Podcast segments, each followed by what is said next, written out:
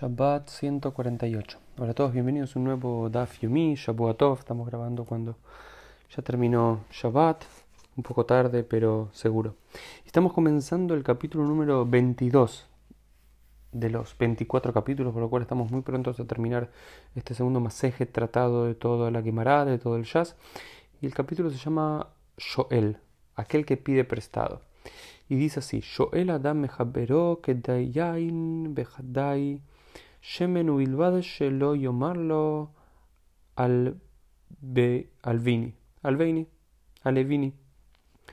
¿Qué significa esto? Dice que una persona le puede pedir prestado a su compañero una jarra de vino, una jarra de aceite, eh, en Shabbat. No hay problema en pedirle prestado a una persona, disculpa, me puedes prestar aceite, me puedes prestar agua, me puedes prestar pan, me puedes prestar algo. No hay ningún problema en hacerlo, nos dice la Mishnah. Lo que no le puede decir es dámelo en, préstamo. ¿Y por qué? Dice la quemará que se le puede pedir dámelo prestado, eh, préstamelo, pero no me lo des como una suerte de préstamo. Eh, ¿Por qué? Porque el lashon, lishol, de, preguntar, de pedir prestado, es una noción de que nadie va a escribirlo por escrito, te presté tal cosa, como alguien que le presta sal a un vecino y demás, nadie lo va a poner por escrito. En cambio, cuando alguien dice dame algo en préstamo, no sé si debe haber mejores términos en español, disculpen la hora que no sé exactamente, si alguien lo dice en préstamo, en préstamo la gente lo va a poner por escrito y hay una una verá, una de las 39 tareas prohibidas en Shabbat, que es escribir. Por lo cual, lo único que se puede hacer cuando necesitas algo es decir, disculpa, me prestas vino, me prestas aceite, me prestas algo. No se puede decir, dámelo en préstamo. De vuelta, va a haber términos mejores, pero entienden la idea. La provisión tiene que ver con el motivo de esto, tiene que ver, no sea cosa que la gente termine escribiendo lo.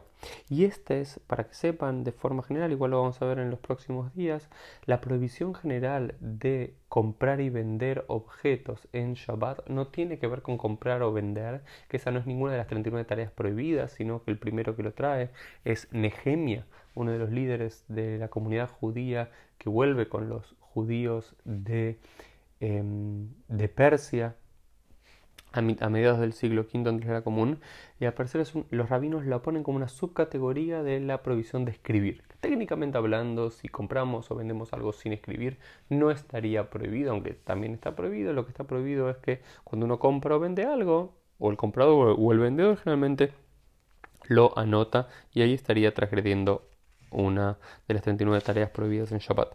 Lo próximo interesante que aparece aquí en la Gemara es Kol Milei de Yom Tov Kama de Meshaninan. Dice todo en Yom Tov, salta Yom Tov, todas aquellas cosas que en los días festivos podamos cambiar, podamos hacerlo con un Shinui, con un cambio, o de una forma diferente a lo habitual, tenemos que hacerlo. Entonces, por ejemplo, en, Yom Tov se permite cargar en la vía pública. Sin embargo, deberíamos cargar de una forma no convencional, con un shinui, digamos, si siempre cargamos con la mano derecha, con la mano izquierda, vamos a una forma para recordar y seguir manteniendo que Yom Tov, que es un día especial. Sin embargo, dice, todas las cosas todas las cosas que sean imposibles, tengas que levantar algo pesado, lo que fuese, y no puedes encontrar una forma alternativa de cargarlo, lo puedes hacer de la forma habitual sin ningún problema. Y porque está hablando de Yom Tov, también habla de una idea interesante que es lo siguiente: Lo mespakinan velo metafjin velo markidim be Yom Tov. Dice: No aplaudimos en Yom Tov, tampoco aplaudimos golpeando la palma con el pecho en Yom Tov, y tampoco bailamos en Yom Tov, y lo mismo a la Kama de Hamá, cuanto más en Shabbat también.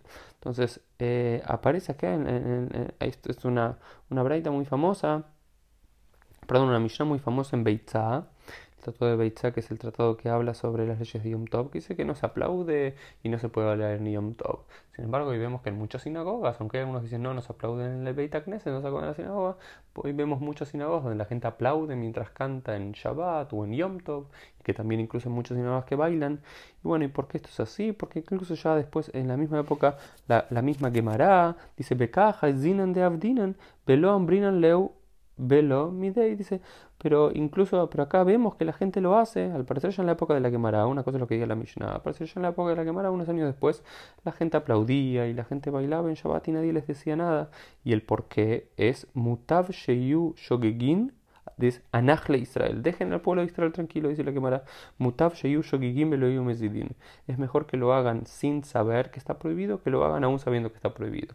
Y esto es un principio muy importante en la Lajá.